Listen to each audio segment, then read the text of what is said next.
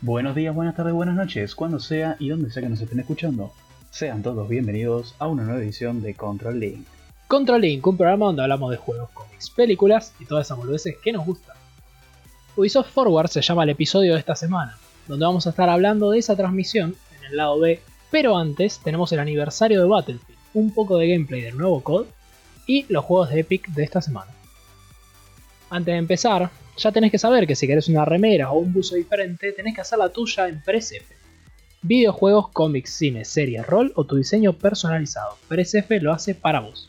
Búscalos en su Instagram, arroba PresFGeekOK.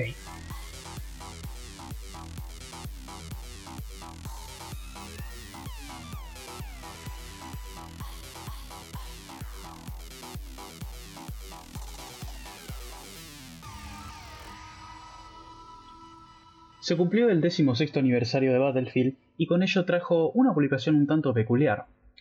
Un clip de 3 segundos en la cuenta oficial de Battlefield en Twitter publicó un video que constaba básicamente de un pedacito, literalmente un pedacito, fueron 3 segundos como ya dije, de una misión en el modo historia Battlefield 3, lo que dio mucha gente a interpretar varias cosas.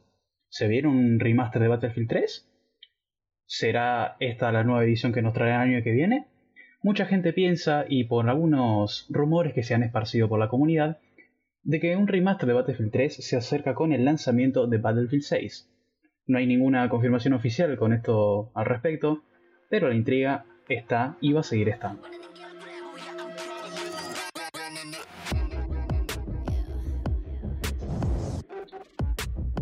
Esta semana, como todas, Epic Games nos trae nuevos juegos esta vez son dos los títulos, Railway Empire y Where the Water Tastes Like Wine. Railway Empire trata sobre un juego de gestión, de simulación de trenes, en el que tenemos que, bueno, justamente gestionar nuestra red de trenes a lo largo de todo el mundo. Es un juego que salió en enero de 2018 y lo pueden conseguir gratis hasta este jueves. Por otra parte, Where the Water Tastes Like Wine es un juego que salió en febrero del mismo año, o sea, un mes siguiente. Y trata sobre un nuevo tipo de aventura experimental en el cual tenemos que contar y escuchar historias. Es un juego bastante particular, yo ya lo había probado. Metacritic le dio un 74 y se cuenta que puede ser bastante revolucionario en general en cuanto a los juegos de historias y aventuras. Así que también hasta el jueves lo pueden probar gratis.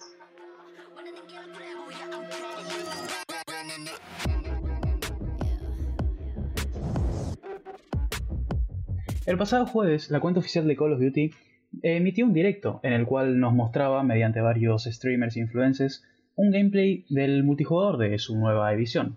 Call of Duty Black Ops Cold War se hizo presente y con un, con un estilo un tanto peculiar.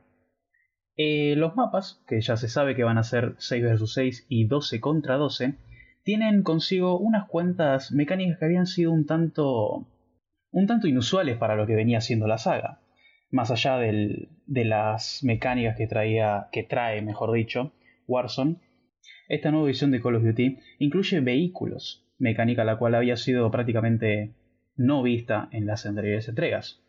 En lo que a mí personalmente se refiere, creo que es un poco excesivo meter vehículos en un mapa que al final va a ser 12 contra 12, a pesar de que son mapas relativamente pequeños, los cuales nos tienen acostumbrados esta saga. Creo que, no sé, no pegan demasiado. que pensás, bonito? Yo vi lo mismo que vos. Vi poco realmente de gameplay, pero me dio la misma sensación. El mapa no me parecía ser gigante para incluir la necesidad de decir, ok, no, los jugadores están separados, necesitas vehículos.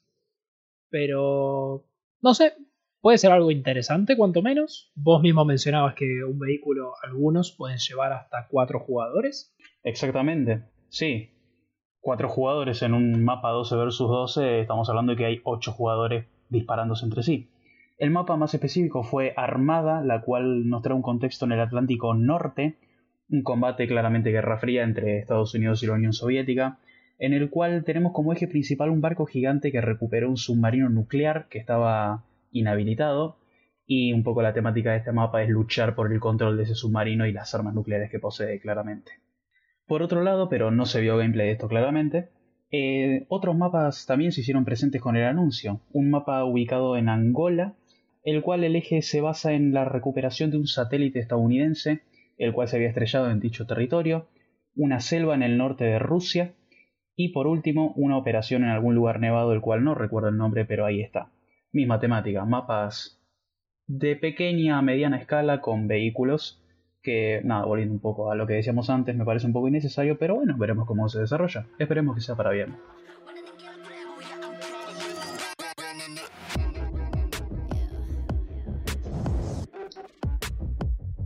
Bueno, hoy llegamos al lado B y te vamos a contar un poco lo que fue el directo de Ubisoft Forward, que fue el pasado 10 de septiembre, el jueves, donde mostraron algunos avances de los juegos que van a venir y actualizaciones de los juegos que ya conocemos. El pre-show comenzó mostrándonos Immortals Phoenix Rising, que es un juego que va a llegar el 3 de diciembre, un juego en tercera persona de mundo abierto, RPG, que cuenta una historia narrada por Zeus y Prometeo, en la que, bueno, Zeus se aburre de la historia de Prometeo, así que decide agregarle monstruos contra los que después nosotros tenemos que pelear. Por lo tanto, nosotros con eso vamos a entender que vivimos dentro de la historia. Los personajes sabemos que van a ser completamente customizables. Y vamos a ir ganando a lo largo de la aventura distintas mejoras relacionadas con los dioses, como por ejemplo las alas de Dédalo o el dash de Atenea. Tiene que ver con muchos puzzles y esto hace acordar también un poco a God of War. Para mí, como mencionaba antes con Rodrigo, es una mezcla entre God of War y Kingdom Hearts. Sí, yo sé que suena muy raro, pero espera, espera, escucha. El estilo de combate y esta vuelta que le da la mitología se parece bastante a God of War y lo que busca hacer con la restauración de los dioses. Por otra parte, el estilo gráfico y los ataques especiales recuerdan mucho a Kingdom Hearts y la historia no sé si no se va tan lejos de ello. Como te contaba, el 3 de diciembre sale este juego y la demo gratis va a estar para Stadia. También pudimos ver en el show principal, Prince of Persia de Sands of Time va a recibir el remake que tanto se estaba esperando y mucha gente empezaba a sospechar que venía. Va a tener su fecha de lanzamiento el 21 de enero y sabemos que es el remake del juego original de 2003. Va a contar con un nuevo targeting system, es decir, un sistema para apuntar mejor movimientos más precisos y justamente con la mecánica de volver el tiempo atrás va a hacer que todo sea bastante más disfrutable. El primer remake de Ubisoft va a llegar para PlayStation 4, Xbox One y PC. Hyperscape es un Battle Royale que salió hace muy poquito, creo que un mes, algo así. Free to play completamente. Y va a empezar su primera temporada competitiva este 15 de septiembre, es decir, mañana martes. Gratis completamente en PlayStation 4, Xbox One y PC. Van a habilitar un nuevo Turbo Mode que consiste en curarse más rápido, tener mejor equipo y básicamente hacer que las partidas y las victorias sean de una manera más veloz. El plato fuerte de Ubisoft Forward se lo llevó sin duda Rainbow Six Siege, anunciando una World Cup, como decía el anunciador francés, en el que vamos a contar con equipos por países, que es justamente lo que queríamos. O sea, está todo bien con los invitationals y los mundiales por clubes, pero finalmente vamos a tener lo que todos quieren, para avanzar en la escena competitiva de esports, un mundial. Exactamente, yo creo que es lo que a muchos juegos les falta y creo que Rainbow Six, o Ubisoft mejor dicho, se animó a dar el paso con esto. Es un paso muy grande, porque ya lo mencionaste recién hace unos segundos. Venimos de mundiales de clubes, eh, Wars en LOL, eh, Invitational Rainbow Six, y ahora por fin tenemos un mundial como tal y como tal. Claro, algo que estábamos nosotros discutiendo antes que nos parece súper importante para esto es que en el caso como por ejemplo de Worlds o del Invitational del propio Rainbow Six, es un llamado torneo mundial pero que se realiza de clubes y los clubes están compuestos de jugadores de distintos países. En cambio, este nuevo mundial, este World Cup que nos quiere traer Rainbow Six sería formando países con jugadores representantes de los países. Es decir, no te manda el equipo al mundial, sino que te manda el país. A nosotros nos parece que esto puede ser un paso gigante para los esports, porque eso estaría formando, como estábamos conversando antes, estábamos discutiendo, pues nos parece algo increíble, estaría formando nuevas organizaciones de esports nacionales y no tanto como equipos.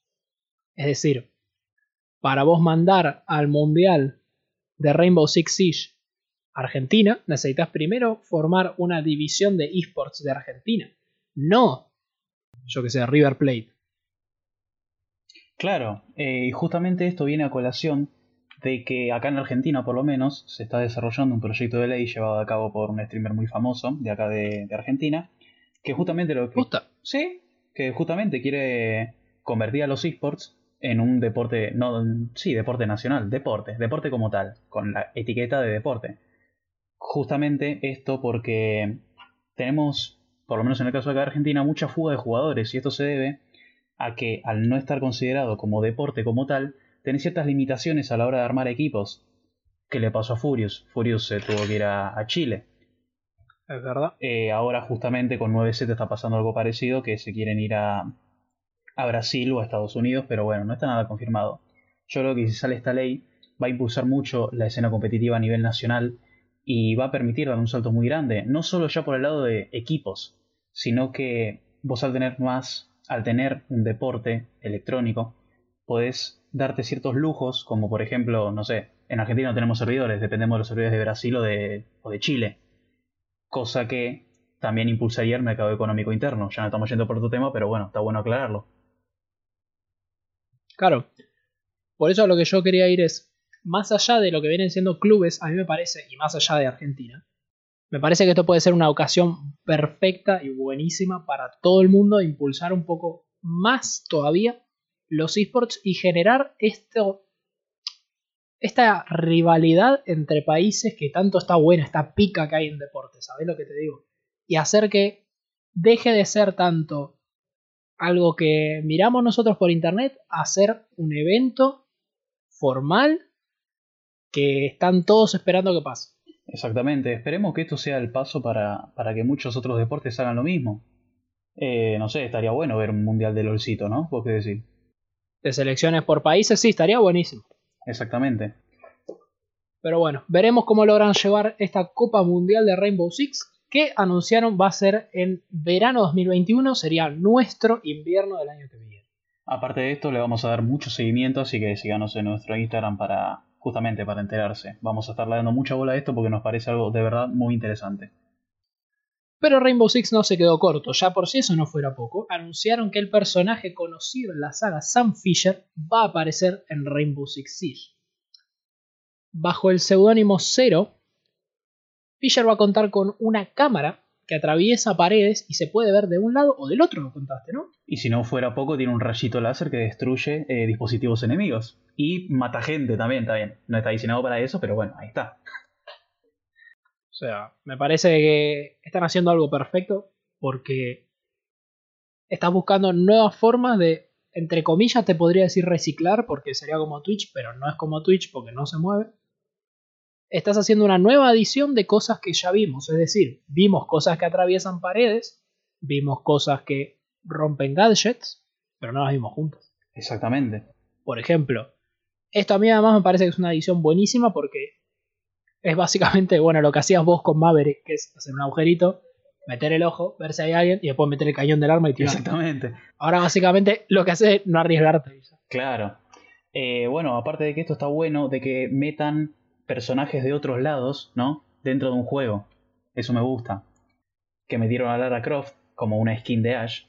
Y está bueno esto, ¿no? De que vayan incluyendo cosas de otros juegos. Más que nada como para darle un poco de diversidad y de alguna manera atraer a otro tipo de jugadores que no están tan familiarizados con el juego. Dicen, oh, tengo a Sam Fisher en el juego, vamos a darle. Eso está genial y hace que la fanbase de Rainbow Six sin duda se mantenga constante. Constante y que aumente, está bueno. Sí es. Esta nueva temporada de Rainbow Six empezó hace un par de días, así que ya están disponibles, cero incluido. Y lo otro que anunció Rainbow Six, o bueno, Ubisoft, es que van a proveer un upgrade gratis para PlayStation 5 y Xbox Series X cuando salgan. Así que los que ya tienen el juego para las consolas no lo van a tener que comprar de nuevo. Me parece una edición muy acertada. El beatmap de Scott Pilgrim vs. The World vuelve. Tiene alta pinta, tiene unos gráficos buenísimos. Y es una nueva edición de un juego de 2010 que está inspirado en la novela gráfica de Scott Pilgrim, por si no la conocen. Sabemos que va a contar con 7 voces que van a ser los ex y va a salir en diciembre de este año, así que vamos a esperar por tener más novedades. Ya creíamos que nos habíamos olvidado de Watch Dogs Legion. Yo me había olvidado, la verdad. Yo también. Pero con lo que vimos estos días, nos recordaron un montón de cosas. Por ejemplo, van a traer una colaboración con el rapero Stormis, que va a aparecer dentro del juego, al igual que un personaje jugable que va a ser el Rubius. No sé de dónde salió, pero ahí está. Tuvimos un vistazo al sistema de reclutamiento que si no recuerdan, Watch Dogs Legion va sobre la premisa que podemos reclutar a cualquier NPC que veamos en Londres para que se una a nuestras fuerzas. Es decir, en un tráiler que vimos antes veíamos como una señora mayor se unía con una pistola porque, no sé, defendía sus derechos, supongo. Lo que hacemos en este juego es eso, tener la posibilidad de cada NPC que vemos poder reclutarlo. Tuvimos un vistazo a este sistema de reclutamiento y algunas de las habilidades más singulares que podríamos encontrar en el entorno de Londres. Aiden Pierce además vuelve como un personaje completamente jugable. Todo esto y más, 29 de octubre para Watch Dogs. El evento principal cerró con Riders Republic, que es un juego que a mí en particular me recuerda bastante a Steep. Es un masivo multiplayer que incluye deportes extremos, como por ejemplo en este caso son BMX, esquí y skydiving. Tiene mucho arraigado sobre la cultura de los riders y mantenerse como una comunidad, pero lo que a mí más me llama la atención es que los mapas sobre los que vamos a nosotros disfrutar el juego están mapeados de parques nacionales de Estados Unidos. Es decir, es decir, si vos estás haciendo downhill en el Gran Cañón de Colorado, todas las piedras que veas van a estar ahí realmente. Además, en el trailer vimos que tiene una colaboración con Red Bull y X Games, así que podemos ver algún futuro de eSport para este juego, competiciones oficiales y demás. Riders Republic sale a la venta el 25 de febrero. Como dato completamente inútil, Red Bull también participó en Steep, el juego en que es muy parecido a este que ahora va a salir. Como para que lo tengan ahí. Es verdad. Así que podemos esperar claramente que haya competiciones de distintos niveles. Rise Republic sale el 25 de febrero de 2021, así que todavía podemos esperar nuevas novedades. Y para cerrar, en el post-show vimos unas actualizaciones de Roller Champions. Para los que no conocen Roller Champions, es un juego inspirado también en deportes, que es un deporte un poco extraño, ¿lo sabrías explicar? Uy, me mataste con esto, pero bueno, voy a dar mi mejor esfuerzo. Eh, básicamente, por lo que nosotros pudimos ver en la beta que fue en, estábamos discutiendo eso antes de empezar, en creo en marzo de 2019. Primer trimestre del 2019 seguro. Básicamente consta de un círculo, de un círculo, de un circuito, mejor dicho, ovalado, que nosotros estamos en su interior, son equipos de versus que están en la misma cancha, claramente, y nuestro objetivo básicamente consta en tomar un balón, una pelota, un objeto, como quieran decirle, y empezar a dar vueltas, con eso ganamos puntos, y posteriormente lanzarlo dentro de un aro que eh, está justo en uno de los laterales de la cancha, ¿no es cierto? Eso como manera muy resumida. Claro, es como una especie de handball o básquetbol en patines, para decirlo así, con el adicionado de el roller derby, que es esto de darse los golpes para sacarse la pelota y demás. Claro, en la beta que nosotros pudimos ver, era, a ver, era una beta, las cosas como son. Sí, fue hace mucho. Pero Claro, te podías dar de trompadas, eh, sacarle la pelota al otro de una trompada en la nuca. Eh, que esto posteriormente, y ahora con la nueva información que tuvimos, lo están llevando a otros niveles, ¿no es cierto? Contanos un poco de eso, Bruno. Sí, vimos que mejoraron mucho las formas de ataques. Ahora tenés para atacar, por ejemplo, si estás detrás de alguien, lo podés golpear para vos no caerte, sino que él sí se caiga. O podés venir con mayor velocidad e intentar taclearlo y mandarlos al piso. O podés hacer un salto ninja con los romperle la nuca con los patines, básicamente. Un poco peligroso, pero bueno. Sí, yo no lo recomiendo, pero por algo todos usan casco. Además de eso, una mecánica nueva que vimos es que cuando vos, al menos en la beta que jugamos nosotros, cuando vos atacabas y lanzabas la bola al aro, una vez que estaba en el aire ya no podías hacer nada, era solamente esperar a ver si entraba o no. Ahora agregaron un nuevo movimiento que es un uppercut que se usa para saltar una vez que estás cerca de los bordes de esta pista para intentar tapar el aro y de así de alguna forma defender o ganar mejor velocidad a lo largo de todas las vueltas. Mejoraron mucho además el manejo de espaldas, porque esto se vio bastante en un poco de gameplay que vimos en el post-show, al igual que los pases. Para todos los que están en dudas, a partir de octubre vamos a tener más actualizaciones periódicas sobre el desarrollo de Roller Champions y sabemos que va a llegar a PC, PlayStation 4, Xbox One, Nintendo Switch y Mobile a principios de 2021. Un recordatorio para terminar el episodio de hoy, Night City Wire número 3, es decir, un programa que recapitula un poco de noticias sobre Cyberpunk 2077, va a llegar el 18 de septiembre a la 1 del mediodía hora argentina. Así que si quieren tener noticias sobre este juego, no se las pierdan. De todas formas, en el próximo episodio lo vamos a estar mencionando. Y sin mucho más que agregar, les damos las gracias por escuchar el programa de hoy. Recuerden que pueden seguirnos en nuestro Instagram, arroba Duty, donde publicamos noticias de manera periódica, hacemos encuestas y muchas cosas bonitas. Así que vayan a seguirnos. También pueden suscribirse al canal de YouTube, que también hacemos un par de cosas interesantes que no salen en el programa recopilaciones de momentos, etcétera, etcétera, etcétera. Contanos qué te pareció el programa. Todo esto y más abajo en la descripción. Sin más que decir, les agradecemos por escuchar y hasta la próxima. Chau, chau.